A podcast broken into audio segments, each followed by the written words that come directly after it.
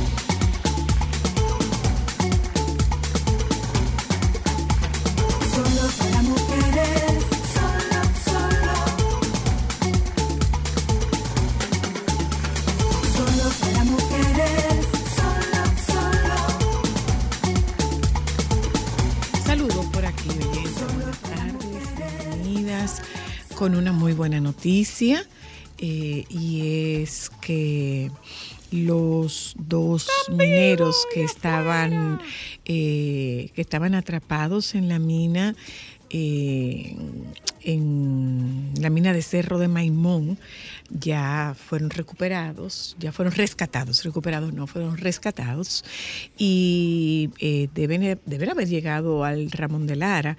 Eh, eso es una súper buena noticia porque de verdad que de alguna manera nos mantuvimos, mucha gente nos mantuvimos dándole seguimiento, un seguimiento estrecho a, al- a esta operación y qué bueno que pudieron rescatarlo y que se acortó el tiempo, porque yo no sé si ustedes se acuerdan que se llegó a hablar de cuatro semanas, de que probablemente sería más de cuatro semanas y, y no, se pudieron rescatar en, en tan solo 10 días. Qué bueno. Eh, Ay, muy, esto muy, lleva... muy. Esto Buena lleva labor de a la- sí, autoridades bueno, bueno, de, de las autoridades, de todo el compromiso asumido por la, el compromiso asumido por la mina y de verdad que eh, estaba la gente interesada y la gente se decía ¿por qué el presidente no va? ¿por qué el presidente no va? Bueno, el presidente fue, estuvo el presidente ahí fue dos veces. y las autoridades de minería estuvieron dándole un seguimiento permanente a esta, a esta operación y qué bueno que el resultado ha sido este. Eh, por la foto que se ve de esa que tú tienes puesta, gracias, esa que tú tienes puesta en pantalla, Joan, eh, pausa un lenguaje que entiendan ustedes, él estaba chileando, ¿eh? El, el, el, el colombiano. Él estaba chilling, mira su actitud, chilling. Pero eh, eh, tuve la oportunidad, no tuve la oportunidad, leí ayer que, que ellos estaban trabajando, ellos estaban incorporados a la labor. Los dos mineros, ellos estaban trabajando en, el, en su rescate eh, con y viendo, explicando cuál era la situación desde dentro. ¿eh? Esto, mientras esto pasa, México tiene 10 mineros atrapados en una mina de carbón, lamentablemente. Y la otra noticia es que eh, el, el el cadáver fue, fue recuperado, el, el cadáver de este jovencito que, que murió al caerse de un jet ski eh, en, en el río Boba, en Nagua. Y finalmente sí pudieron recuperar su cadáver. Eso deja esa, esa, esa, esa muerte primero muertes eh, eh, inesperadas y además de muertes inesperadas, si tú no tienes un cuerpo, si tú no tienes eso, si tú eres un cadáver, si tú no tienes un cuerpo, tú te quedas esperando toda la vida que esa persona va a regresar, que esa persona va a volver. Entonces hace bastante complejo y, complicado eh, eh, vivir el duelo porque tú no tienes a quien despedir. Entonces, esto ayuda mucho a sus familiares que reclamaban, pedían que, les ayudaran a recuperar el cuerpo, de, el cuerpo sin vida de su, de su hijo. Vi unas declaraciones de, de, de la madre en las noticias en el día de ayer. Eh, esto no deja de ser un caso bastante doloroso, pero eh, el, el hecho de que se recuperara el cuerpo y que su familia pudiera darle sepultura y saber que podía ir a una tumba y que ahí estaban los restos de su hijo eh, o de su, de su familiar, pues esto de alguna manera representa un, un alivio. No es que te alivies, sino que representa un alivio por lo que supone la no presencia de un cuerpo al que tú velar o un cuerpo al que tú, al que tú puedas ir a visitar, unos restos que tú puedas ir a visitar a la a una tumba. Entonces, eh, esa, esa, es otra, esa es otra buena noticia. Esa es otra buena noticia. Cuando digo buena noticia me refiero a la recuperación de este cadáver para sus familiares. Definitivamente no tiene nada de bueno la trágica pérdida de una vida joven y productiva. Para nada. Hay muchas cosas que compartir con ustedes. Eh, yo no sé si ustedes tuvieron la oportunidad de ver el informe ayer con... Sí, mira, con relación al tema este de, de- del abuso sexual y del acoso, mira, eh, esto ojalá sirva para, bien, ciertamente eh, es una mamá que, la mamá porque es la madre la que ha hablado, desconocemos si, si es su matrimonio, eh, si la niña vive solo con la mamá, o sea, el- el- la situación familiar la desconocemos. Lo que sí se pudo ver en el informe en la noche de ayer es que esta niña pudo defenderse de una de un acoso y pudo defenderse de un de una, de una presión a la que estaba siendo sometida y pudo hablar. Pero además de eso, eh, tenemos que ver una parte de lo de la madre. ¿Cuál es la parte de la madre? Una madre que te crea, que no te culpabilice, que no te diga qué tú haces hablando y eso te pasa a ti por esto y eso te pasa por tal cosa. O sea, qué dinámica de educación se puede percibir a través de, de este caso. Eh, una madre que defiende a su hija, Que que, hace un reclamo, que le ha dado Herramientas, eh, herramientas, en una crianza que le ha dado herramientas, pero sobre todo, por encima de todo esto, una mamá que le cree. Una mamá que le cree y que no la juzga. ¿Mm? Una madre que le cree y que no la juzga. A veces estos chicos que están siendo víctimas de presión son chicos que dan una voz de alerta y les descalifican la inquietud porque no les creen. Entonces, ¿qué pasa con esto? Que es una demanda que se ha puesto, según dice, eh, eh, según dice la madre, es una demanda que se ha puesto eh, desde el pasado mes de mayo y hasta el momento no ha ocurrido nada. Pero vaya manera que tiene esta jovencita Vaya manera que tuvo esta jovencita de resistir la presión de un adulto y qué, qué bueno que ella tuvo la que tuvo la confianza de poder conversar con la mamá y qué bueno que hubo una madre que creyó. Porque muchas veces a los chicos que están siendo víctimas de abuso o de acoso no les creen no les creen y quienes están, quienes están llamados a defenderles, más que, más allá de, de- de defenderles, no les creen y les acusan, los culpabilizan.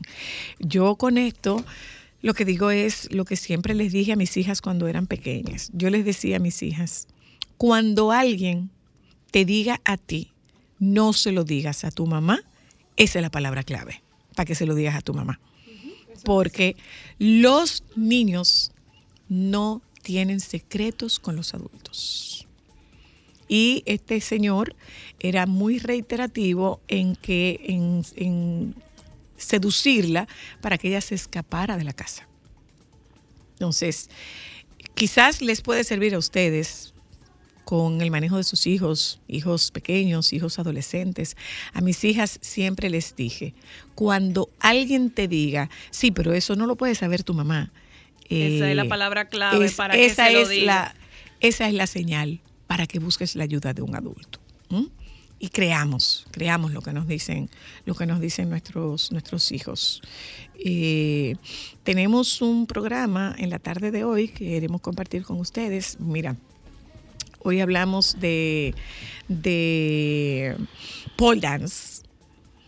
¿Y qué hablamos de pole dance? Eh, ahora es cuando se está haciendo como más visible, pero la verdad es que aquí se está practicando pole dance desde hace mucho tiempo y se está practicando desde, o sea, una perspectiva de una, un ejercicio físico, pero además una práctica del pole dance, que es un deporte que inclusive, inclusive, eh, se está se está planteando, hay quienes se plantean la posibilidad de presentar una solicitud de que el pole dance sea incluido como un deporte eh, eh, olímpico.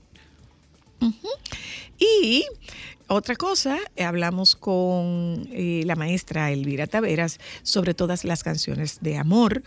Y yo quiero aprovechar este momento, porque no lo hice en el día de ayer, yo quiero agradecer a mi ahijado, Bolívar Valera, por esa conversación franca, cercana, íntima, donde contábamos, contábamos mi historia y, cómo, cómo yo, cómo llegué, cómo me, cómo he permanecido, cuáles fueron los obstáculos que encontré en el camino. Y la verdad es que he recibido muy buenos comentarios, muy buenos comentarios. Y yo agradezco no solamente los buenos comentarios, yo agradezco lo, yo agradezco el, afecto, agradezco el respeto, agradezco la admiración, agradezco la deferencia con la que he sido tratada durante, eh, durante prácticamente todos los años de mi carrera como comunicadora.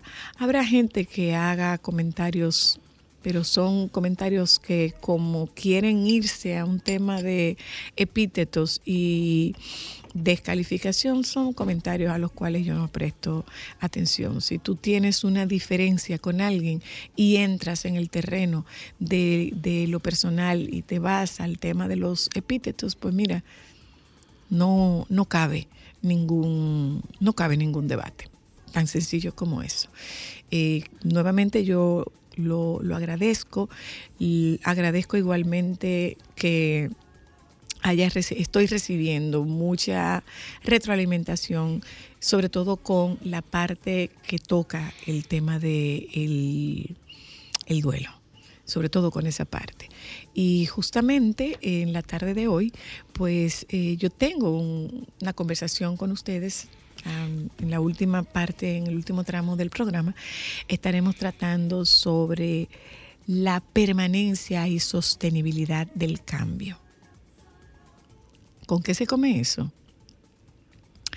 Eh, muchas veces nos pasa que las mujeres nos casamos con las mujeres nos casamos con déjame poner un nombre no, no- yo pongo un ejemplo con pelotero criollo pero déjame no poner un ejemplo de, pelotero criollo para que no vayan a querer hacer ningún tipo de, de comparación odiosa.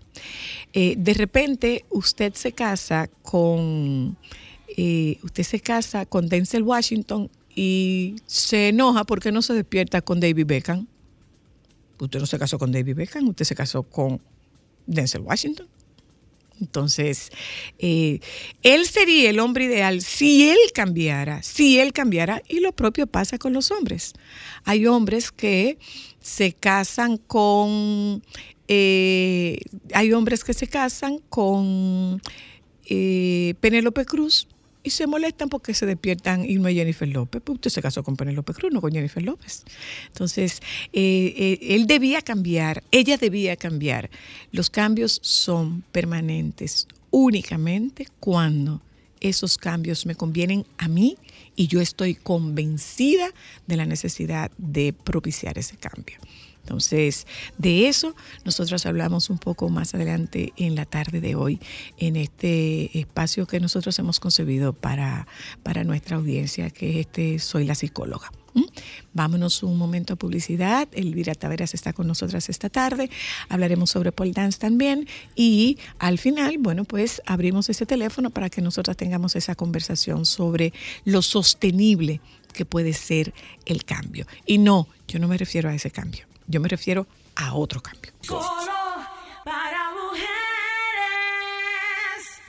Porque lo primero es lo primero. Delante de una feliz pareja siempre hay unos gandules guisados con coco o un sabrosísimo mono de gandules y detrás una sabia y tradicional herencia para cocinar tan sabrosos platos. Porque ella siempre tiene delante los gandules la famosa, verdecitos, frescos y con coco. Porque lo primero es lo primero. De la famosa, claro. Y la famosa, lo más natural. Calidad avalada por ISO 9001-2015. Sol 106.5, la más interactiva. Una emisora RCC Miria. Déjame cambiar tus días y llenarlos de alegría. Solo para mujeres.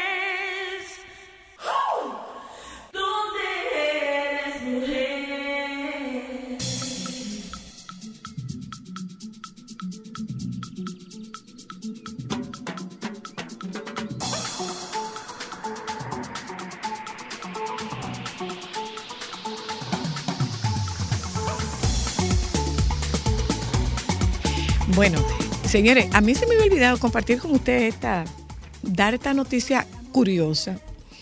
Eh, el hecho de que las cosas se hagan mal hechas en otro sitio no significa que usted tiene que celebrar que se hagan mal hechas aquí. Bueno, pero en tal sitio lo hacen peor. No, no, no, se hace mal donde quiera. Eh, hubo eh, la, la red ferroviaria española, se llama eh, Renfe, y tiene tiene el, el AVE, que es el, el tren de alta velocidad, pues sepan ustedes que se armó un caos en España, en Madrid particularmente. Se armó un caos, adivinen por qué, por un jovencito de 19 años que se robó casi 700 metros de cable. Ay, qué detalle. Se robó casi 700 metros de cable. Un jovencito de 19 años.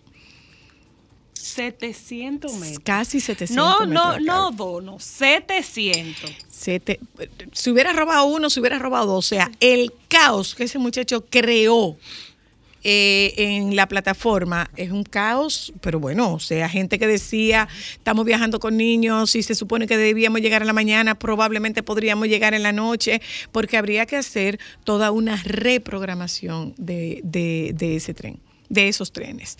Se- casi 700 metros él se robó de cable. Ahorita que aquí. ¿Cuántos años tiene el menor? 19. Ah, bueno, no está menor. Bueno. Tiene un problema con la justicia. Bueno, para que lo sepa, en España también es, es complicado ese tema de, de los menores de edad. Mire, eh, Elvira, ¿cómo tú estás? Bien. Qué gusto verte. Ahí haciendo teatro, como siempre. Sí, cuéntanos. eh, ¿qué, qué es lo que tienes ahora? Bueno, esta obra se titula Todas las canciones de amor. ¿Qué es esto? Explícame. Ay, está muy lindo ese Eh, nombre. ¿eh? ¿Verdad que sí? Ay, sí, de verdad que Es sí. una obra de un escritor argentino, Santiago Loza. Es, es un autor muy popular ahora. Aquí se acaba de hacer una obra con mucho éxito, La Mujer Puerca. Ah, Claro, sí, que buenísima. Rodríguez. ¿Y la vimos? Eh, Entonces Buenísima. él, él está de moda, Mm, digamos. Santiago Loza, porque de pronto es un escritor que mira a su alrededor, que normalmente son los autores que trascienden. Cuando se fijan en el, ser humano, dialécticamente volvemos al mismo punto, aunque Sí, sea a claro. otro nivel. Y ha creado esta obra que hizo este, una actriz muy, muy conocida argentina. Eh, y fue también de muchísimo éxito. Juancito la vio en Colombia, Juancito Rodríguez, que es el productor, y la vamos a hacer aquí. Realmente la obra, hay canciones de amor. Vamos a tener a, a Celestino Esquerré, un cantautor cubano, que va a estar en vivo tocando la guitarra y cantando. Y, y es la historia, esta, esta es la historia de una madre. Ahora cuando te oí hablar de, la madre y de los hijos y de la gente cuando tiene unas expectativas, eh, se me pareció a la obra porque esta es una mujer, eh, madre y esposa. O sea, ella realmente no ha sido muy feliz en la vida y entonces ella se ha volcado en su casa, en su hijo y en su esposo y ella no se ha sentido muy amada nunca, ella misma se quiere poco.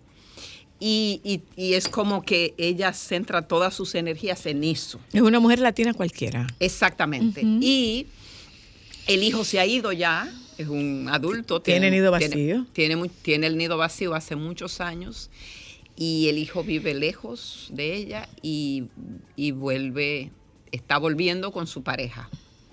Y ahí ese día que el hijo vuelve y ella está preparando la cena para recibir al hijo con su pareja, el día empieza rarísimo porque se le trastocan las cosas. O sea, hay muchas cosas que ocurren que son inusuales.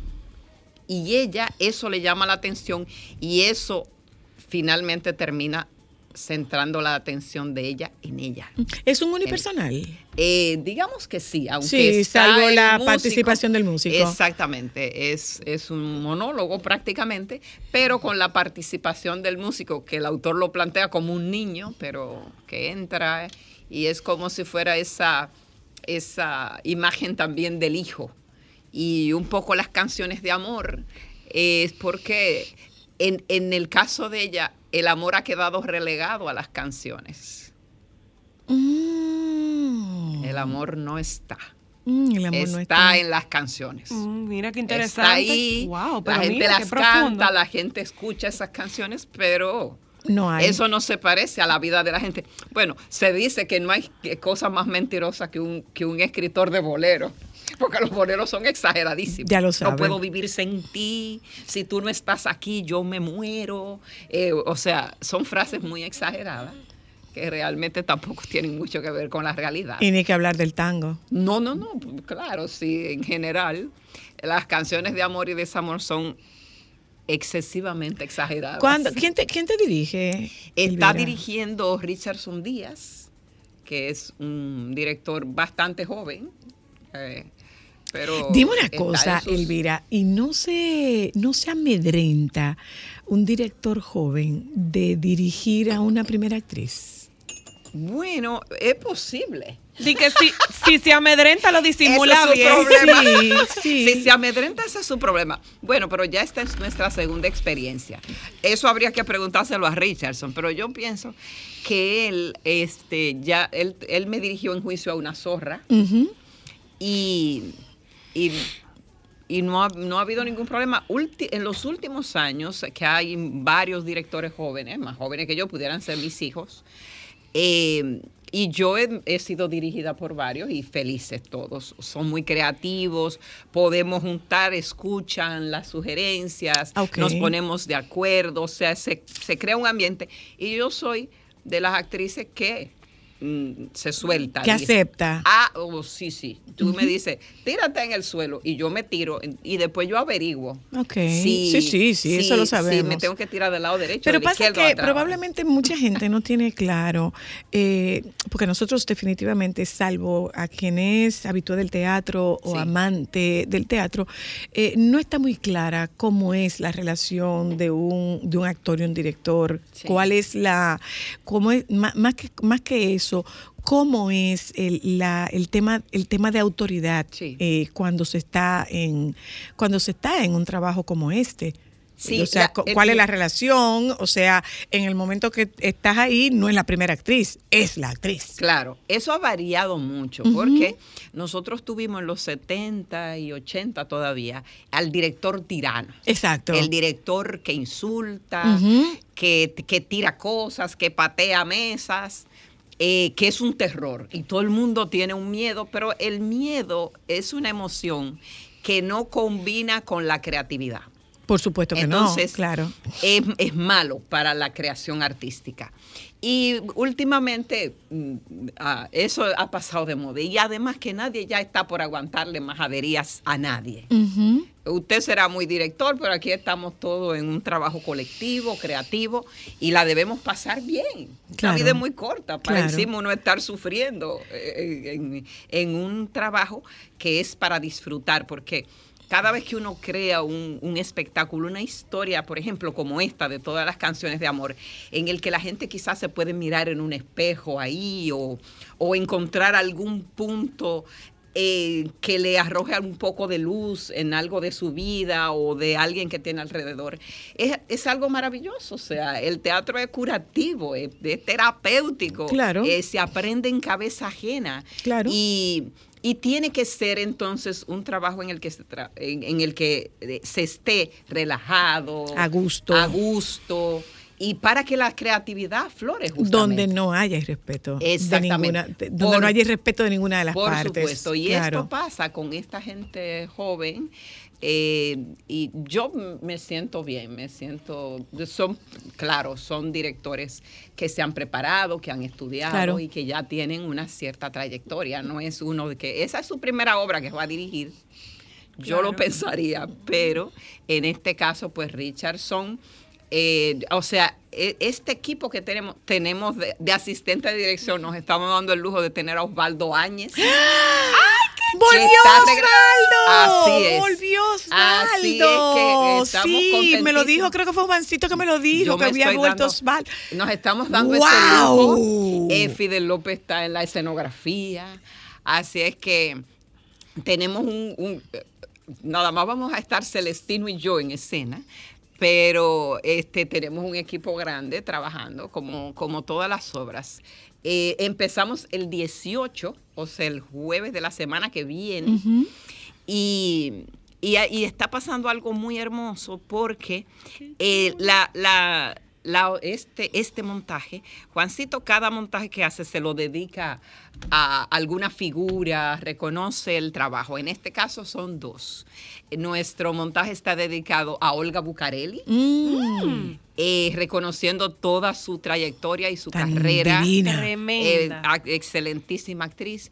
Y a Kenny Grullón Ah, claro. que aunque También buenísimo, que la gente cree que él es comediante no está solamente. haciendo mucho teatro, claro, pero Kenny es graduado de la escuela y eso. Tremendo actor. también. Muy buen actor y que también ha tenido una, una carrera eh, excelente.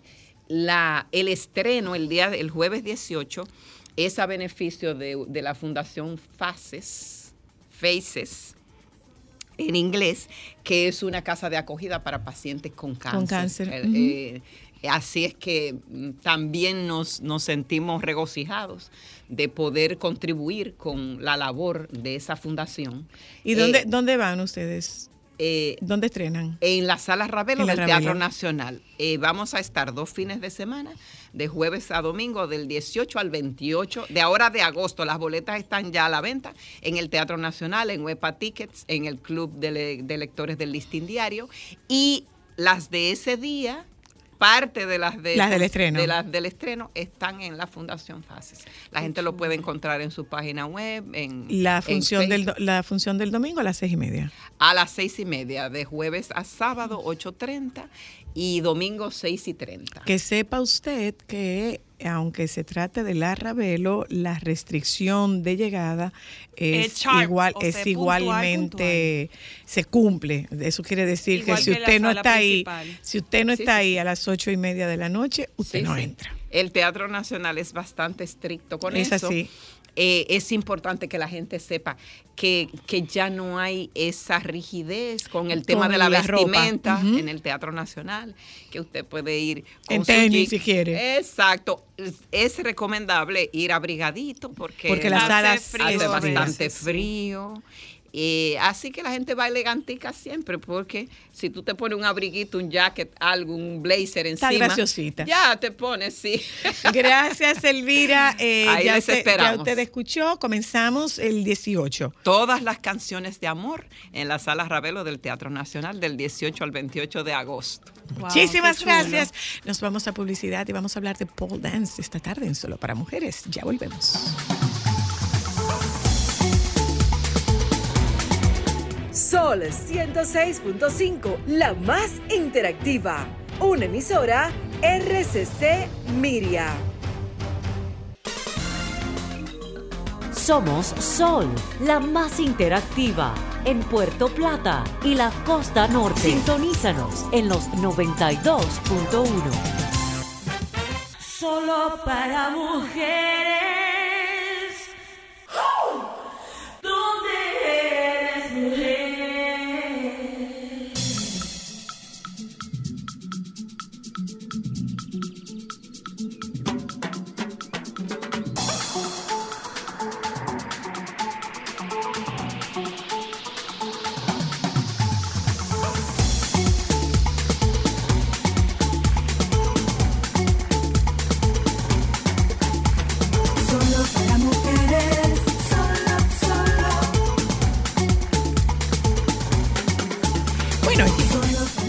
de pole dance. Eh, para que ustedes sepan, eh, Joan y Alejandro. ¿Esa es la hija de Indiana? Es, ¿eh? Esa es, la hija, esa es la hija de Indiana, esa es la hija de Indiana. Esa que, esa que ustedes ven ahí es una chica, una niña, una niña solo para mujeres. Sí, tú fuiste eh, eh, eh, eh, Laura fue creciendo con, fue creciendo con solo para mujeres. Totalmente. ¿Eh? Ay, Dios mío, qué emoción. ¡Qué emoción!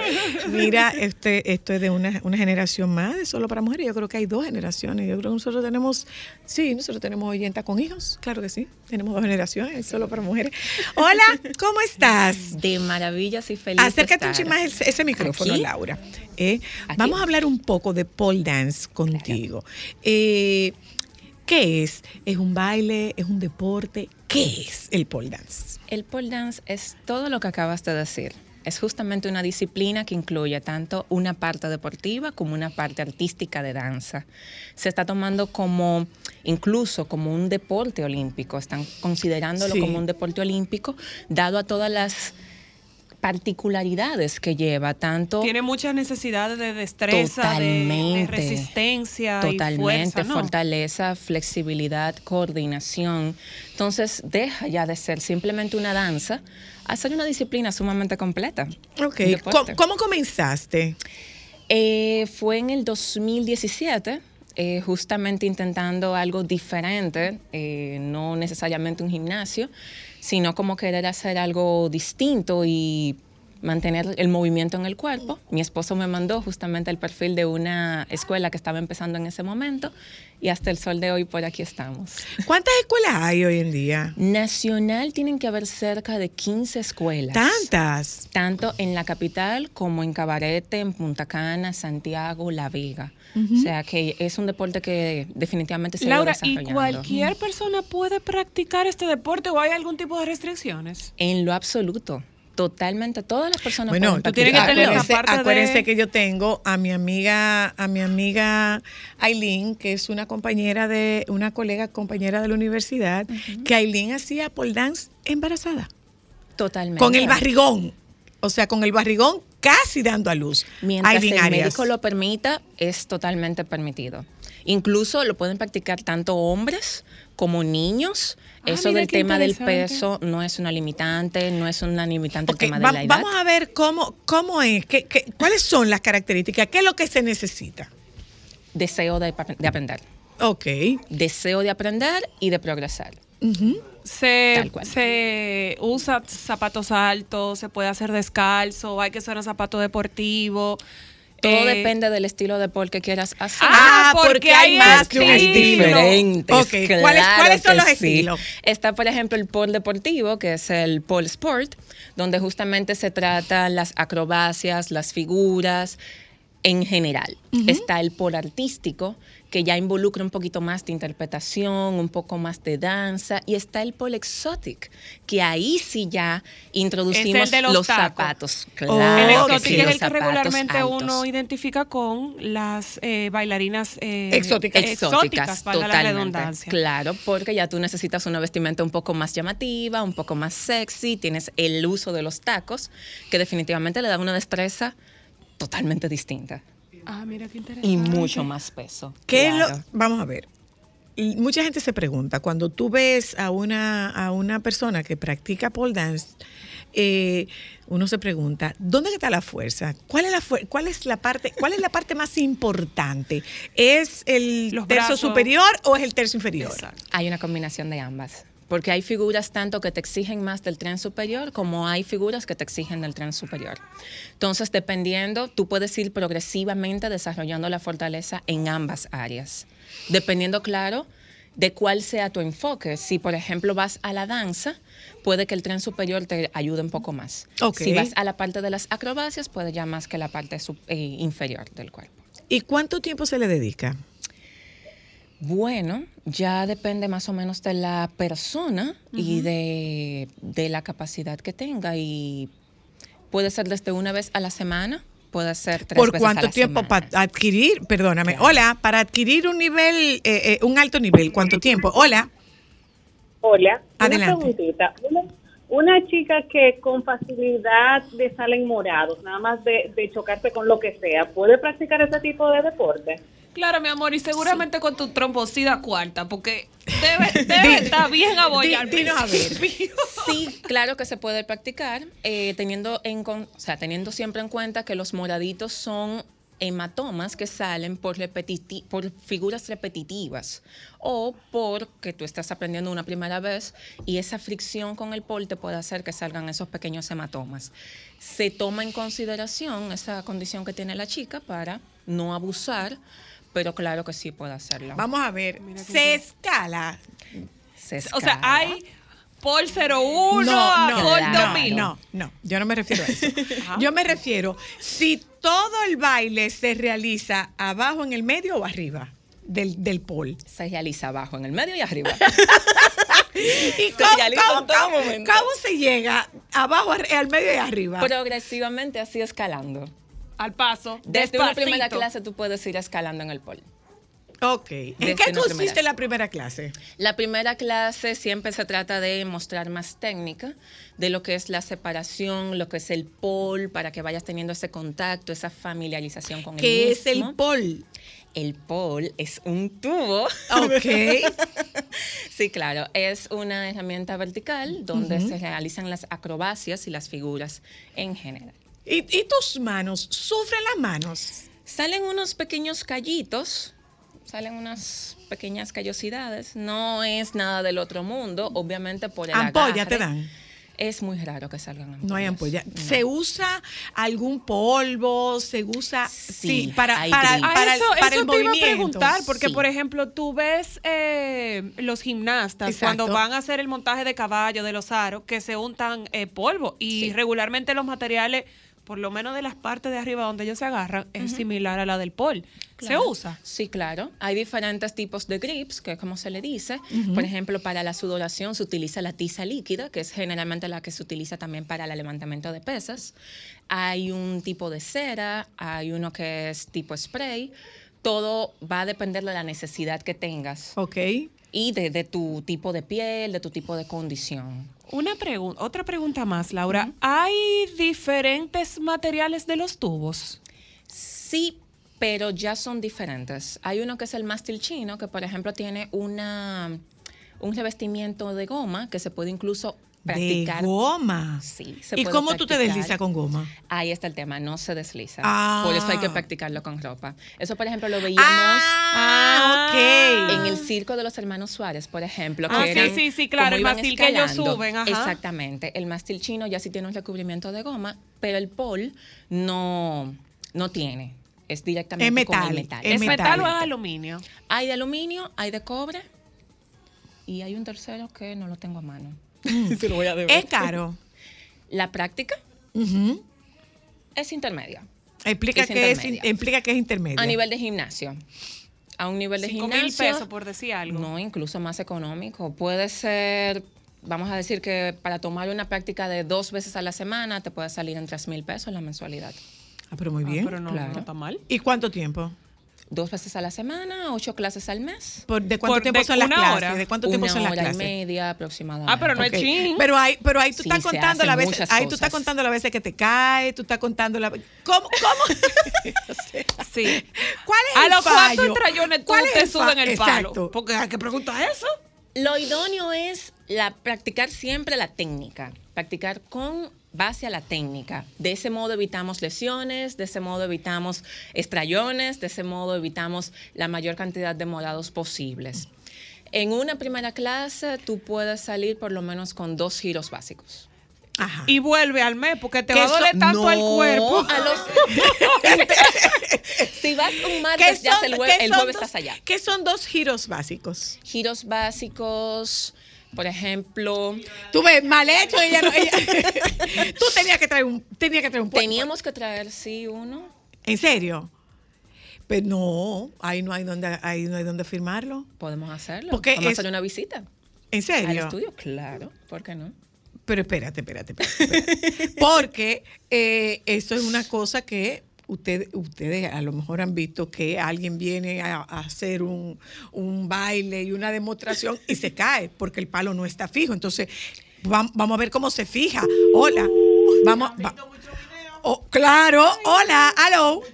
Hola, cantidad máxima de personas por clase y si se pueden combinar los géneros. Ah, muy buena iba, pregunta. iba a preguntar eso. ¿Cuánta gente O por sea, más? ¿Cuánta tú gente lo que quieres máximo? saber traducido es si tú puedes bailar, cantar y despatillarte al mismo tiempo en las no, técnicas. sí, sí, no, no, no, no. Ella, lo que yo entiendo de la pregunta puede es ser si puede sexy, ser los tres estilos. Atlético. Eso es lo que yo Exacto. entiendo. Eh, cantidad de personas va a depender mucho de la escuela donde vayas. Hay escuelas, por ejemplo, que te permiten grupos de hasta ocho personas y hay escuelas que... Ocho personas por clase. Por clase, Ok. exactamente. Y hay incluso profesores particulares que te permiten dos personas por clase. Ay, eso es chulo pasarlo como con una O sea, que amiga. depende. Totalmente, totalmente. El apoyo es muy interesante. Eh, el hecho de que puedas mezclar los tres estilos en una sola clase quizás puede ser complicado por el tema del tiempo. Pero sí se puede seccionar durante el mes. Tú puedes decir, ok, este, en esta clase vamos a tomar un poquito de danza, en esta clase vamos a hacer un poquito de interpretación y la siguiente clase vamos a hacer un poquito deportivo. O sea que se puede, claro.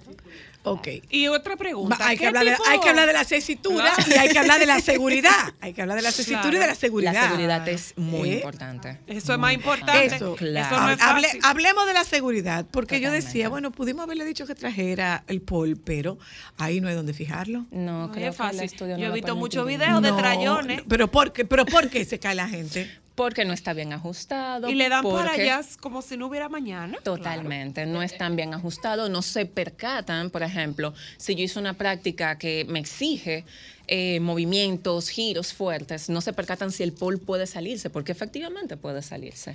Pero hay que darle mantenimiento, hay que darle ¿Y mantenimiento. qué mantenimiento se le puede? Es un palo. No, hay que- Mira, lo dices en la radio, pero sí. aceite 4WD o No, pero sí, cada cierto 40. tiempo hay que darle su mantenimiento tanto a las bases como al... De al- apretarla. Claro. Y una pregunta, eh, Laura, ¿qué peso soporta esa, esa barra? Porque obviamente, o sea, es una barra, aunque esté fijada. ¿Hay un peso, hay hasta un peso o no? No hay un peso. ¿Es una barra vertical?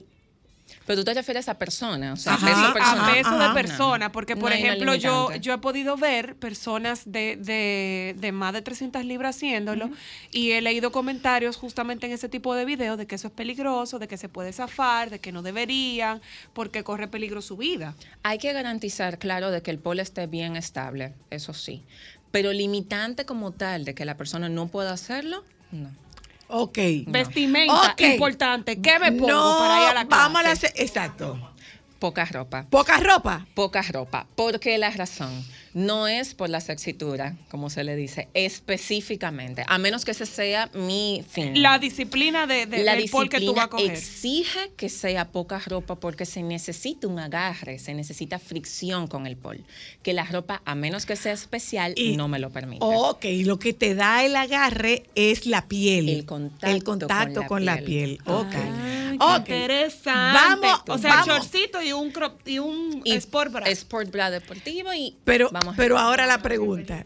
¿Tú, tú, tú, tú, tú hiciste una experiencia de pole dance? Ah, yo también, muy ápero. Cuenta, cuenta, cuenta. Yo, ¿Ustedes para una despedida dance? de soltera de una de mis amigas del colegio. Chulísimo. Hicimos una clase personalizada cuando Mira estaba quién va para pole dance. Y por eso es que te estoy diciendo que yo hice esa única ¿Cuál fue tu clase y duré dos meses recuperándome. No, mi amor, tú sabes, yo me iba a casar, tú sabes, entonces las despedidas solteras, los consejos, tú crees que tú eres sexy. Entonces tú sabes que los varones tienen unas fantasías, entonces tú, eh, tú tenías tu percepción en aquel entonces que las bailarinas exóticas son sexy y tú te la vas a comer con tu marido, ajá. ¿Qué fue lo que pasó? Que nunca levanté ni media uña. Yo duré cuatro meses entregada y eso era morado, va, morado viene. Y ni media uña pude levantar, señores, eso no es fácil. Pero ahí hay que ver entonces La- qué es trabajo estabas haciendo para fortalecer. Esa, es que se necesita mucha fortaleza para porque tú estás bregando con tu Pero propio peso. se claro que se desarrolla, claro. La profesora era Irina, creo que se llamaba. Ay, una Buenísima, espectacular. Y hacía esas cosas. Yo decía, bueno, Te a mí devolvieron, déjenme en el te piso, como una dinero. silla. te devolvieron tu dinero. Te devolvieron tu dinero. Yo lo que dije, ¿por qué los hombres no pueden tener una fantasía como nosotras las mujeres? Que lo que queremos es un melanudo en una motocicleta que te secuestre y te lleve al horizonte. Oiga, eso. No, tuya, pero mi amor, vaya. porque yo no quiero ningún hecho, hay melanudo. hasta hombres practicando pole. Sí, pero es, es muy chulo. Hay Es, hasta hombres. por lo menos para mí, yo me lo encuentro. Es retador porque tú tienes que seducirte a ti misma. Ah. Sí. Porque hay muchos espejos, tú te ves. Tú te tienes que sentir cómoda con lo que tú estás viendo. Vamos a ver, eh, voy por ahí. Totalmente. La pa- el- tú tienes que estar conforme con tu cuerpo, entonces. Y no si mira tú a no, otra Si gente. tú no tienes confianza, si Ahí tú no tienes... iba a tocar. Porque Ok, mira, yo me- justamente muchas veces ahí me a quedaba tocar. mirando a mis compañeros y decía, bueno. Justamente ahí iba a tocar, porque pecamos muchas veces de de compararnos compararnos. con los Ok. otros. Explica, explica el tema autoestima para bailar pole dance. Uf, viene una fácil. persona que hace un tiempo se miraba en el espejo y no le gustaba para nada lo que veía en el reflejo. De que justamente te trata la autoestima, te trata la autoestima por el hecho simplemente de tú ver los logros que ¿Te tú gustó estás el tema que consiguiendo, viniste? Ajá. de los logros que tú estás consiguiendo con tu cuerpo. Porque tú estás trabajando con el peso de tu cuerpo. Y el hecho justamente de tú tener un checklist, de tú puedes decir, wow, mira, logré esta figura este mes, logré esta figura esta semana, es como un logro Eh, personal. Laura, pero, tú, estás perdón. con suer- tú, tú- tú comenzaste con, con peso, con bajo peso, con mucho peso. ¿Cómo fue la historia? con mi peso muy por encima de lo que iba. lo que Y iba. una pregunta, Ajá. Laura. ¿En cuánto tiempo, en el caso de las personas que lo hacen como una disciplina deportiva de ejercicio, en cuánto tiempo tú puedes ver los cambios de la tonificación de tu cuerpo, bajas medidas, no bajas medidas? Tú puedes ver una diferencia, por ejemplo, de la fortaleza que tú desarrollas para hacer el ejercicio. ¿Cómo es esa parte, más o menos? Totalmente. El tema, por ejemplo, de bajo de peso, de bajar de peso, eso se ve acompañado de qué actividades y cómo tú Y te la alimentación, por supuesto, adicional. por supuesto. Cómo influye en Cualquier toda cualquier tipo de ejercicio. Exactamente. Pero ya a partir de los dos meses tú puedes ir viendo cambios, tanto en progresivo de fuerza. Bueno, si tú no eres ámbar. ¿Cómo así? Porque duró cuatro meses y no vio nada. Ay, no. Es que la verdad, la verdad, para mí. Duró cuatro meses y no es vio que Yo nada. me sentía intimidada cuando yo empecé. Cuando yo empecé, cuando yo cogí esa clase, eso fue hace más de 10 años. O sea, yo tengo 8 de casada. Ah, eh, eh, hace eso, eso es mucho. una palabra, eso es una palabra clave, la intimidación. Hablemos Entonces la de la profesora, por ejemplo, Irina, no sé si tú la conoces, ella es polaca, creo que es. ella tiene un cuerpazo espectacular, entonces habían, porque eso era como clandestino. Tú ibas a coger una clase, pero era como moca, porque nadie sabía para dónde tú ibas. Entonces estaba en una plaza, ahí no había un letrero, ahí no había nada, nadie sabía lo que tú ibas. Pero ya no es moca entonces. No, ya no, No, ya no. pero No, antes, pero antes sí, pero antes sí, claro, porque antes estamos hablando cerca del 2012 Sí, eso te- aproximadamente. no tenía muy 2013, Eran si 2013. acaso dos o tres escuelas que habían. Ok, hablemos, de la, hablemos del tema intimidación. La intimidación, volvemos al tema del- de lo que es la comparación, de lo que es el tema de, del ponerme en el lugar del otro y querer esos resultados rápidos porque veo a mi compañero hacerlo.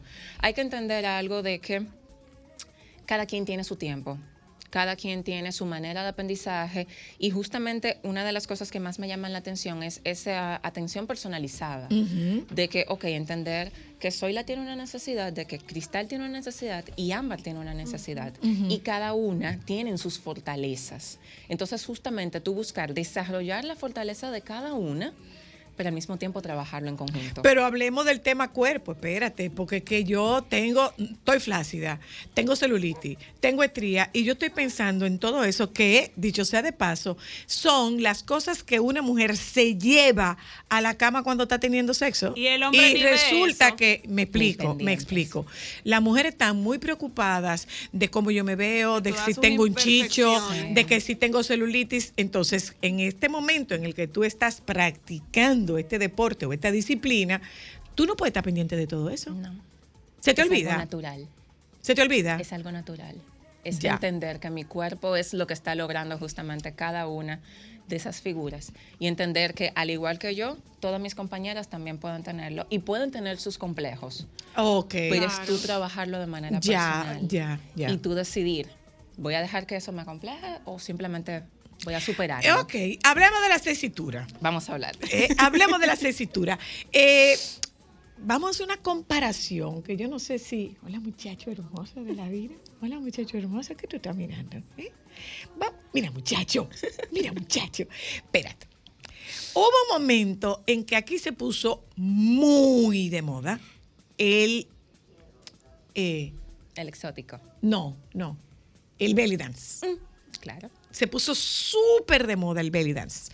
Y eh, se veía la sensualidad y todo lo demás, pero cuando tú vas a un lugar donde tú ves a una muchacha árabe bailando, pues tú te das cuenta que eso es el perico ripiado de nosotros. Totalmente. Esa es su danza, su danza nacional. Entonces, eh, con el pole dance, es, estamos buscando como el morbo o la gente se ha acostumbrado y no ve el pole dance como la cesitura, perdónenme el término. Lamentablemente eh, todavía nos falta un poquito por entender de que sí es cierto que los orígenes del pole dance fueron en los clubes, fueron eh, la parte sexy, gracias a, esa parte del pole dance exótico. Sin embargo, eh, justamente se está trabajando para abrir y para dar a entender de que ya no es solamente eso, sino de que es un deporte sumamente completo, que te exige como tal. Entonces, a pesar de que todavía hay personas que todavía lo ven, incluso eh, hay personas que dicen, mira, eh, no quiero que nadie sepa que estoy en clase por el hecho de que no quiero que lo asocien, eh, es algo que poco a poco se ha ido abriendo su paso y se ha ido desarrollando. Todavía hay gente que te dice, no quiero que me enteren. Sí, todavía hay gente que dice que va a clase de yoga. ¡Ay! ¡Ay, Sí, señor! Es triste, es muy triste, la verdad, porque tú dices, wow, ¿y por qué esconder el hecho de que estás Porque la gente intentando algo de nuevo? una Una cosa, una con cosa. el morbo de lo que era al principio en su cabeza. Totalmente. Mira una cosa, eh, eh, Laura. Cuando tú terminas una sesión, ¿qué es lo que más te duele? Los cabellos. Por lo general las piernas. Las piernas. Por lo general las piernas. Porque solemos sobrecargar, como es la parte que más fuerza tiene del cuerpo, solemos sobrecargar esa parte. Wow. Y tú terminas una sesión como, "Ah, no vuelvo más. Bueno, depende de la figura que se esté viendo ese día. ¿Y cuáles son las figuras? Hay de todo.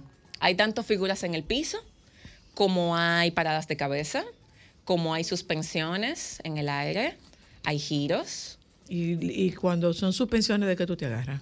de las manos, por ejemplo, o de las piernas. ¿Y el resto del cuerpo? en el aire. Laura, y uno tiene que tener las uñas cortas porque suspenderse con esas uñas como la de Carmen. No, pero tú no te vas a agarrar así. No, el agarre se hace de la palma hacia los dedos, o sea que las uñas. Y si tú Que si ella tiene Instagram. Eh, mira, te doy un detalle. Esa es la hija de Indiana. Hola. No, para saber, nada más para que tú sepas. Tú oye, esa es la hija de Indiana. Esa es la hija de Indiana. Por cualquier cosa, tú oye. Dime, líder. Por cualquier cosa. Sí. El esposo de ella. El esposo de ella que Y me de deje en hecho, mi tú esposo oye. practica también por dance. Ah, esposo Kuma, Mi, mi esposo practica por dance. ¿quién, lle- ¿Quién llevó a quién? ¿Quién llevó a quién? Eh, yo lo arrastré. ¿En serio? Sí. Y de hecho es muy gracioso porque él es fotógrafo.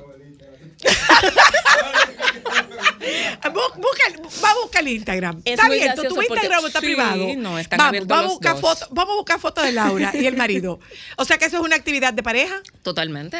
Pero ustedes cogen clases juntos o, o ustedes cogen clases separados. Hemos, hemos decidido tomar clases separados. Pero las clases son mixtas, pueden ser mixtas. claro que sí, para la persona que preguntó, las clases son mixtas. claro que Ok, sí. ¿Y por qué, por qué cogen clases separados? Porque yo suelo entretenerme explicándole.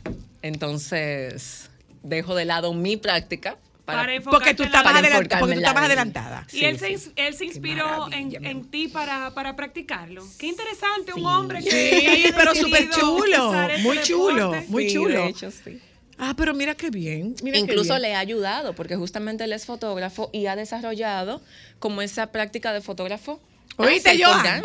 Oíste, Joan. Espérate. O sea, que ese conocimiento Aguanta le ha ahí, ayudado. Aguanta ahí. Joan, a ver, favor, ponte aquí. Pa' ver. Joan, párate aquí para ver si tú podrías coger, para ver si tú podrías coger la clase. No, no, no. Sí. Pero claro que sí. Ve, ve, Jova, no, pues Jova no es foto, Jova no es fotógrafo. Es fotógrafo. Mira ahí, mira ahí. Hay esperanza. Claro que sí. Hay esperanza, Joan. Claro que sí. De Hay hasta sale más fácil porque ellos por naturaleza tienen hasta más fuerza que nosotras. Tú ves que te sale más fácil. Ah, yo creía que era por barriga.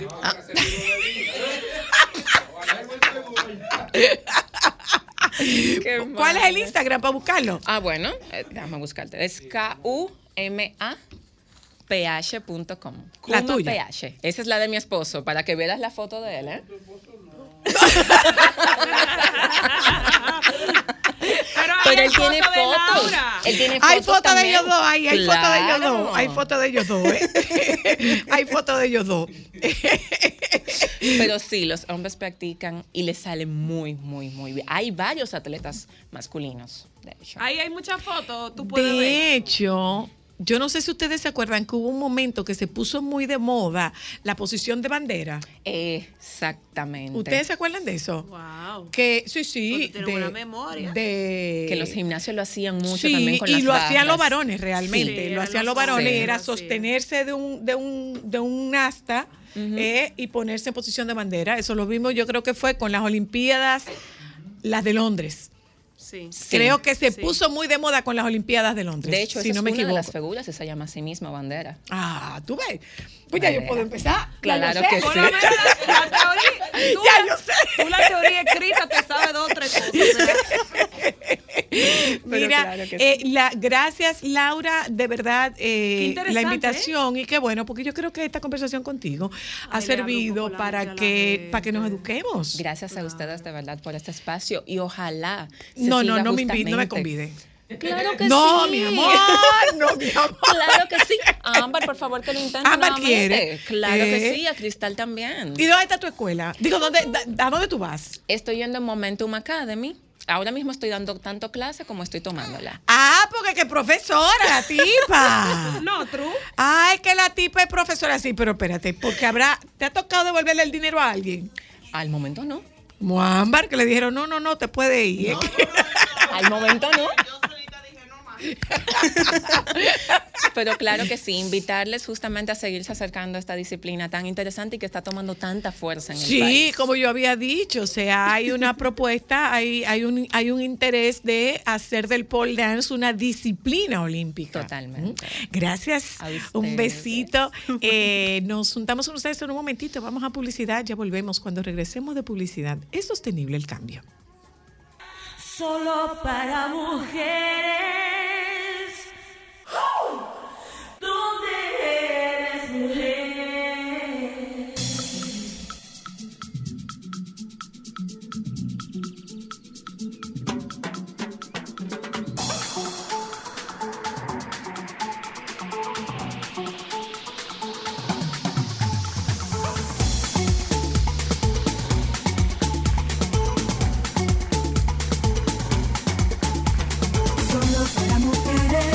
Oyentes, ya estamos de vuelta en nuestra parte final para hablar no con la comunicadora, sino con la licenciada Soy la Luna. Señorita Zoila. Y Señorita Aquí no hay Zoila. respeto, aquí no hay y respeto. hoy vamos a tratar en nuestro segmento Soy la psicóloga, algo tan importante como la permanencia del cambio. Mm, Señora Luna, ¿a qué nos referimos con eso de la permanencia del cambio? Eh, es a que los cambios que tú realizas se mantengan. Eso, cuando hablamos de permanencia, yo, yo lo llamo sostenibilidad Eso es cambio. consistencia. Ser consistente. Puede ser, Pudiera puede ser, ser, sí. puede ser, puede ser una consistencia, puede ser. Eso es algo que se aprende, porque hay gente que como que no es consistencia, como que cambia, cambia, cambia, cambia, cambia Mira, constantemente. mira lo que pasa, que estamos hablando de, de cuando tú quieres cambiar, si hay cosas que tú quieres cambiar por ti y para ti, son cambios que tú consigues mantener, pero tú tienes que crearte una, una necesidad, tú tienes que crearte conciencia de la necesidad de hacer determinados cambios y determinados ajustes. Por ejemplo, eh, vamos a hablar de el tema de eh, la alimentación. Vamos a hablar del de- ejercicio. Vamos a hablar de la alimentación. En este caso vamos a hablar de la alimentación. Eh, yo decidí que a mí me conviene hacer una alimentación vegetariana. Entonces yo voy a, a encontrarme con resistencia de mi organismo porque yo le estoy quitando a mi organismo algo que es placentero para mí. El consumo de carne, por ejemplo, es placentero para mí y entonces mi organismo va a entrar en una resistencia natural, humana a ese cambio. Y me lo va a reclamar, y me- vamos a hablar del azúcar, y me lo va a reclamar, y me lo va a reclamar, y me lo va a reclamar. ¿Qué ocurre? Que si yo estoy convencida que yo voy a hacer un cambio del consumo de azúcar porque es importante para mí no consumir azúcar, yo voy a dejar de consumir azúcar. ¿Cómo tú no te boicoteas en ese proceso? Claro que tú te vas a Porque- boicotear. Porque Claro un que- chin, eso no es nada, Claro, pero, pero yo no, yo no quiero que hablemos de un producto, yo no quiero que hablemos de un ingrediente, yo quiero que hablemos de ti. Ahí va Por yo a ejemplo, hacer Pero por eso es que te decía el tema de boicotearte, porque cuando tú quieres hacer un cambio, tú siempre hay como una tendencia de tú regresar a no, donde tú eh, eras Claro, es que estamos hablando de cuando tú quieras y cuando los cambios son sostenibles.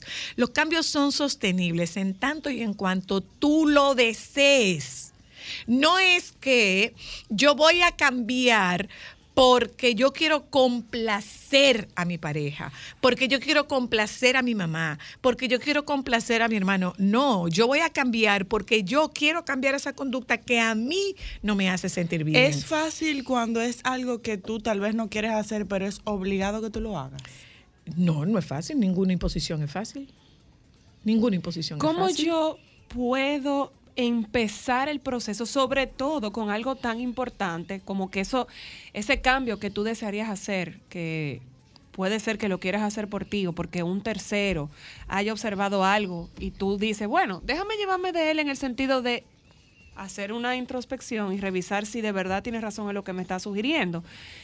En el sentido de que eso viene codificado en ti. No, eso no está codificado. Tú lo vas adquiriendo. Son hábitos que tú vas adquiriendo. ¿Y en qué momento? Acuérdate que cuando tú naces, tú eres una hoja en blanco. Claro, tú traes la historia, tú traes la historia familiar, pero tú tienes determinados, tú tienes determinados patrones que tú vas adquiriendo a lo largo del tiempo. Pero de nuevo, cuando tú haces un cambio, primero es sembrar en ti la inquietud, la intranquilidad de, mira, lo que me está diciendo mi amiga de cambiar tal cosa, está resonando algo en mí. Me está, Exactamente. me está haciendo un ruidito. Probablemente esté hablando disparate, pero se me quedó. ¿Qué pasaría si yo lo hiciera de tal manera? Entonces, se va promoviendo un interés en ti, porque es que el cambio para que se mantenga no puede ser un cambio para satisfacer a otro, tiene que ser un cambio para satisfacerte a ti. Y hablemos el tema de, vamos a hablar el tema de la pareja, por ejemplo. En materia de pareja, tú quieres que este hombre cambie, tú quieres que este hombre cambie y que cambie por ti. Si él me quisiera, él cambiara. Lo propio pasa con las mujeres. Si ella me quisiera, ella cambiara. No, el cambio que yo hago para complacerte a ti es un cambio que no permanece. Yo lo voy a hacer porque llevo la fiesta en paz contigo, pero desde que tú no estés, yo voy a volver a lo que yo acostumbro. ¿Y qué pasa si eso que esa persona quiere que yo cambie, yo identifico que yo no lo quiero cambiar? No lo cambias. Punto. O sea, si es así, tú coges tu camino y yo cojo el mío, pero yo no lo voy a cambiar. Hello. Buenas tardes, soy la Hola. profe. Hola, profe, buenas. Yo te estoy escuchando. Por ejemplo, eh, mi mamá era diabética. Ajá. Entonces yo entendía que si yo quería, por ejemplo, o quiero no caer dentro de esa enfermedad, yo tenía que hacer unos cambios, por ejemplo, en mi comida. Ajá. Entonces yo comencé, como dices tú el otro día, con la cosa del agua. Por ejemplo, yo tengo un día que como tallota, ensalada de tallota, pero con maíz y garbanzo. Ajá. Por ejemplo, tengo otro día que yo hago mi mala rabia con garbanzo. Mira que no hay cosa más sabrosa que eso. ¿Y qué es la mala rabia? La mala rabia, tú coges tu garbanzo, tú lo ablandas, entonces tú aparte, tú haces, por ejemplo, tú coges papa, zanahoria y auyama. Ajá. Y coges, por ejemplo, longaniza. Ah, eh, es como un cocido. Como un cocido. Ok, ok. Mala rabia, ahí le dicen otra cosa. Entonces yo, por ejemplo, ese día yo nada más como eso. Entonces, por ejemplo, si yo, por ejemplo, eh, yo estoy ahora, hace mucho tiempo, que por ejemplo yo no ceno nada pesado después de las 6 de la tarde. Ok. Y si no hago mi ensaladita, por ejemplo, de mucha lechuga, repollo, rábano y todo eso, lo como hasta ahora.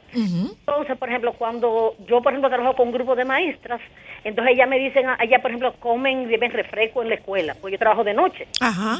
Entonces comen papitas y cosas. Yo le di, entonces ella me dice, "Me- yo, la, yo a, a la dire no le doy porque ya no come eso. Digo, no es que no como. Lo que pasa es que yo estoy en una edad que tengo que ir haciendo mis ajustes. Claro, y si son ajustes por su beneficio, son ajustes que permanecen, porque tú los haces para complacerte a ti, no para complacer al otro. Hello. Eso es verdad. Hello. Buenas tardes. Buenas. ¿Cómo estás, Zoila? Bien, gracias. Excelente. Zoila, eh, te hablo desde Miami y escucho tu programa. Te escucho, te tema, escucho. Pero sí, sí, pero para decirte algo que tengo mucho tiempo por querer decírtelo. Adelante. Y es que estoy extremadamente orgulloso de ti y muy agradecido de que tú estés en los medios, desde que yo tengo uso de razón, demostrando que se puede trabajar con calidad, con integridad y siempre respetando a todos los demás.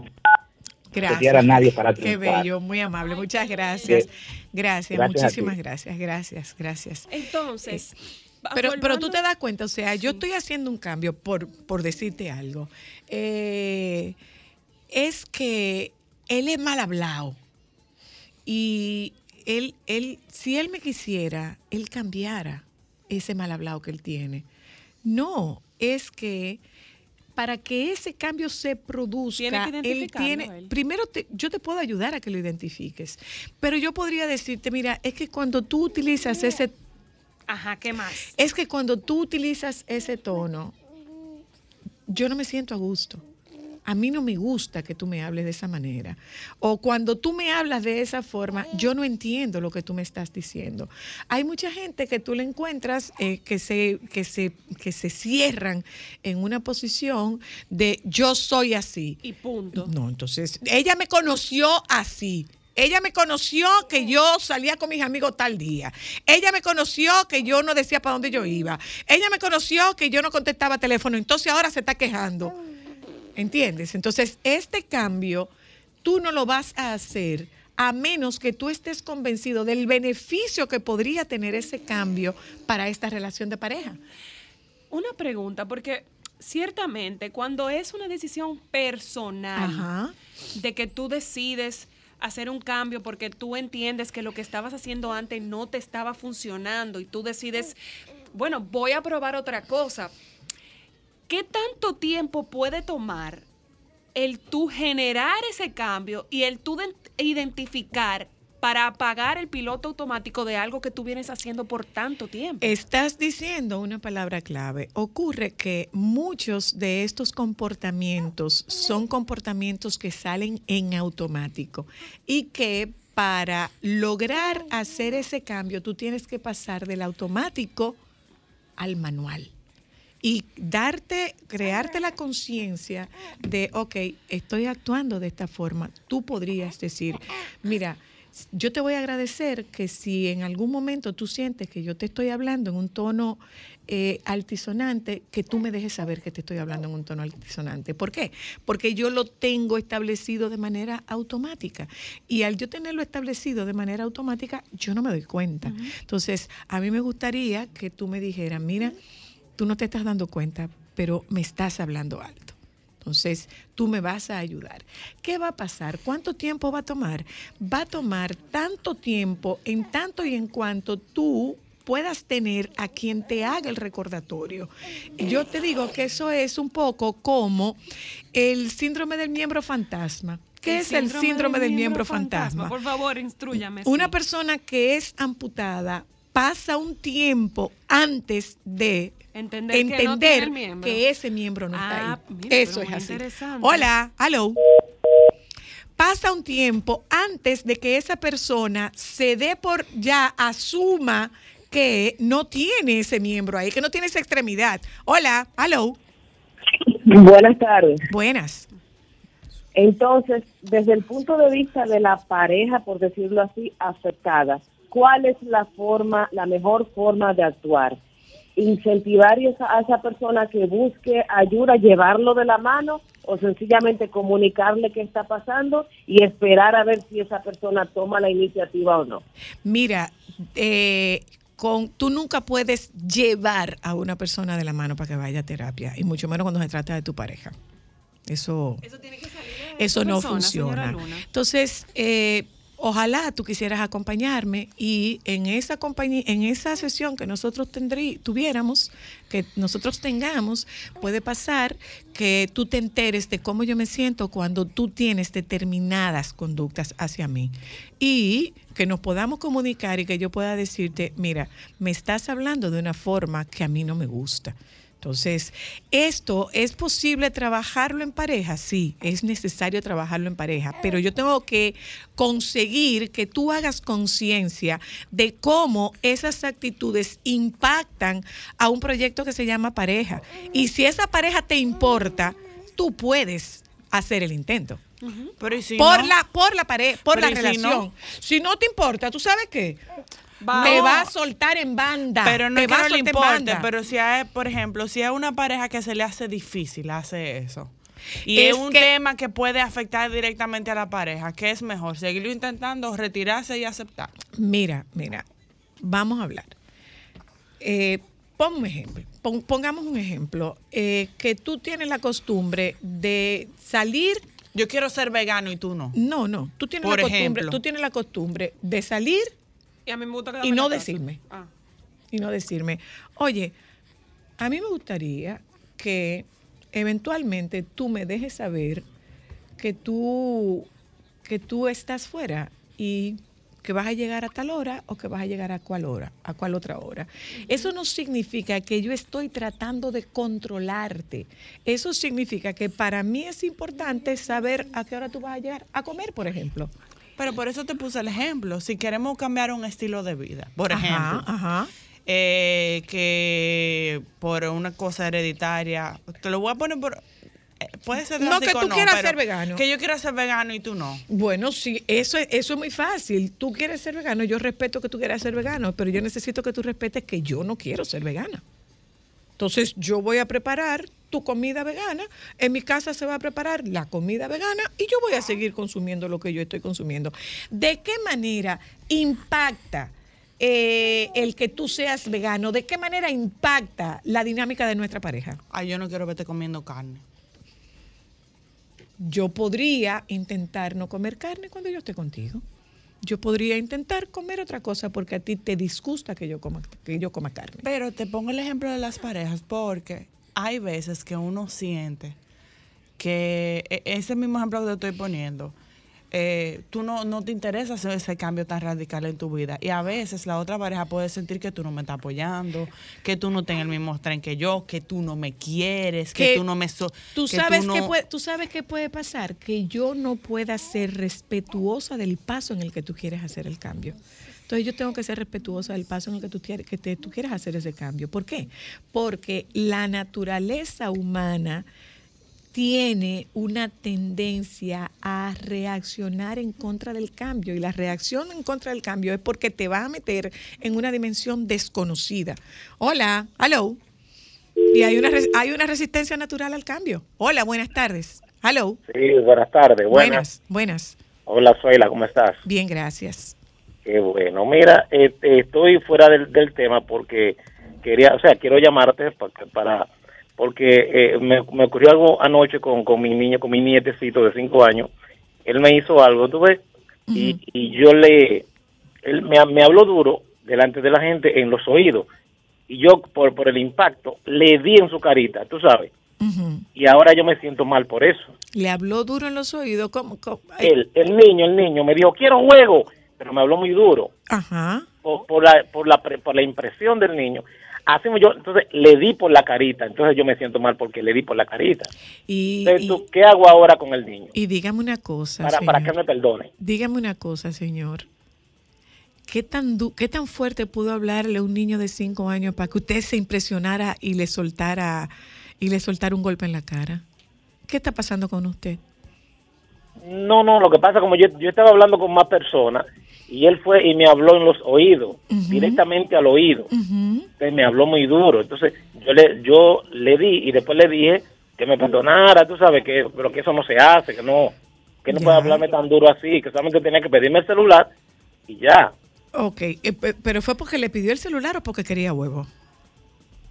No, él quería jugar en el celular, él quería Ah, él quería jugar, Jugar, en el celular. ajá. Ok, entonces mira, hay otra forma de solicitar eso que tú me estás pidiendo. Primero yo estoy conversando, tienes que esperar hasta que yo termine de conversar y probablemente es, es oportuno que usted le diga, mira, eh, yo tuve una reacción que no, no fue una reacción correcta, yo te pido que me disculpes. Ok. Ok. Yo tuve una reacción que no fue una reacción correcta. Yo te pido que me disculpe, pero la próxima vez yo quiero que por favor tú pidas permiso y que tú esperes a que yo te pueda responder. ¿Ok? Ok. Ok. Gracias a usted. Gracias. Es sumamente interesante esta parte, señora Luna, eh, porque honestamente hay muchas veces que uno no puede identificar y hacer la autoevaluación de, ok, yo necesito verificar si yo estoy haciendo algo en piloto automático. ¿Cómo yo puedo desarrollar esa necesidad al cambio? Es que si tú no tienes una intranquilidad con una acción, tú no vas a propiciar un cambio. O sea, obligatoriamente para tú cambiar tiene que Tienes darse que- una crisis. no, tú tienes que necesitar cambiar eso que no te está haciendo sentir bien. Pero que a ti, no al pe- otro, No, es que tiene que ser que a ti no te haga sentir bien. O sea, yo me estoy dando cuenta de que hay algo que a mí no me está funcionando, hay algo con lo que yo no me siento a gusto, hay algo que me está, que me está disgustando. Puedes tener a una persona que sea una persona lo suficientemente cercana a ti que te diga, Sí, es verdad. observa tal cosa. Yo te lo dejo solo para que tú lo observes. Yo no te voy a ir a decir, tú debías cambiar tal cosa. No, mira, últimamente te está ocurriendo algo, porque últimamente yo estoy viendo que tú estás teniendo una reacción ante esto. Obsérvalo. Solamente obsérvalo, porque puede ser una acción que tú no tengas, que te pase desapercibida. Hello. Buenas, Hola. ok, ya, ya, ya estoy cambiando, lo puedo palpar, se pueden ver los resultados, pero ahora la mujer cree que todavía está esperando que yo caiga. ¿Cómo trabajamos eso? ¿Cómo así? No entiendo. ¿Cómo que está- Ya la mujer está esperando ya que la estoy mujer te quede? cambiando, Ya estoy cambiando en lo, en lo que conversamos, ¿verdad? Ajá. Ya han visto resultados a corto plazo, seis, ocho meses por la raya, todo, qué bueno.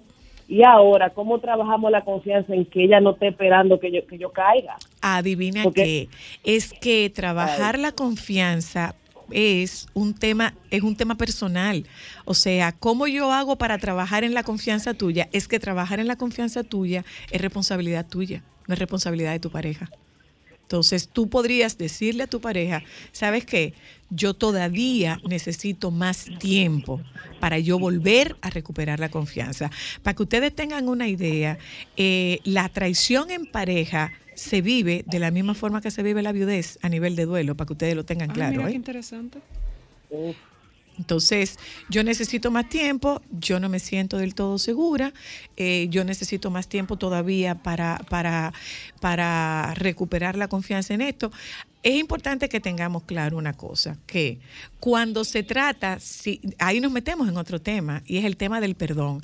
El perdón es una decisión, es un proceso que empieza por una decisión. Si No se usted da de la noche a la tiene- mañana, no, eso, es un como la gente es un entender, ¿eh? proceso que empieza por una decisión y perdón y olvido no son sinónimos. Yo no necesariamente voy a olvidar lo que ocurrió. Yo voy a tener una reacción diferente cuando yo recuerde lo que ocurrió. Y a seguir adelante, ¿no? Entonces, entonces, si nosotros tuvimos un tema por una toalla que me dejaste arriba de la cama y discutimos por el tema de la toalla sobre la cama y llegamos a que, ok, mira, yo no sabía que eso te disgustaba, yo no sabía que eso te hacía sentir mal. Yo prometo que no voy a dejar la toalla sobre la cama. Cuando yo deje la toalla sobre la cama, déjame saber que estoy dejando la toalla sobre la cama, porque es un hábito que yo tengo adquirido. Ahora, si este hombre, si esta pareja está haciendo este esfuerzo por no dejar la toalla sobre la cama, óyeme, el día que deje la toalla sobre la cama, es importante que tú no le digas, ah, no, porque es que tú dejas la toalla sobre la cama todo el tiempo, ese es el problema tuyo, tú ves dónde tú volviste a dejar la toalla sobre la cama. No se vuelve a pleito sobre, pleito. Después que usted discutió el tema, llévelo hasta el final, hasta que quedemos claros y no volvamos a tocar ese tema. Me encanta, de verdad. Me fascina. Señores, esta mujer es el final. Esta mujer es el final. Miren, es No vol- bueno oír no de- eh, oírla sobre de escucha. Es, es bueno, porque uno aprende tanto contigo. Es Gracias. impresionante. Gracias, hija. Por favor, Eh, comparte con, con nuestra audiencia el- sus el- datos. Nosotros estamos en Continuum, el número es 809-732-6979 para eh, consultas eh, locales y consultas presenciales y el número del consultorio para las consultas eh, Internacionales virtuales, virtuales. las consultas virtuales es 849 385 3628. Y a eso yo le voy a agregar, si usted necesita una compañía en un proceso de crecimiento y de desarrollo de lo que es usted como ser humano, no hay mejor acompañante que tú. Ay, qué bella, gracias. Porque hija. definitivamente hacer terapia en el idioma que se siente es sumamente importante. Así es. Señores, yo esta vez voy a despedir yo. Quédense con los compañeros del Sol de la Tarde y nos hablamos mañana. La semana que viene volvemos con más Soy la psicóloga. Sol 106.5, la más interactiva. Una emisora RCC Miria.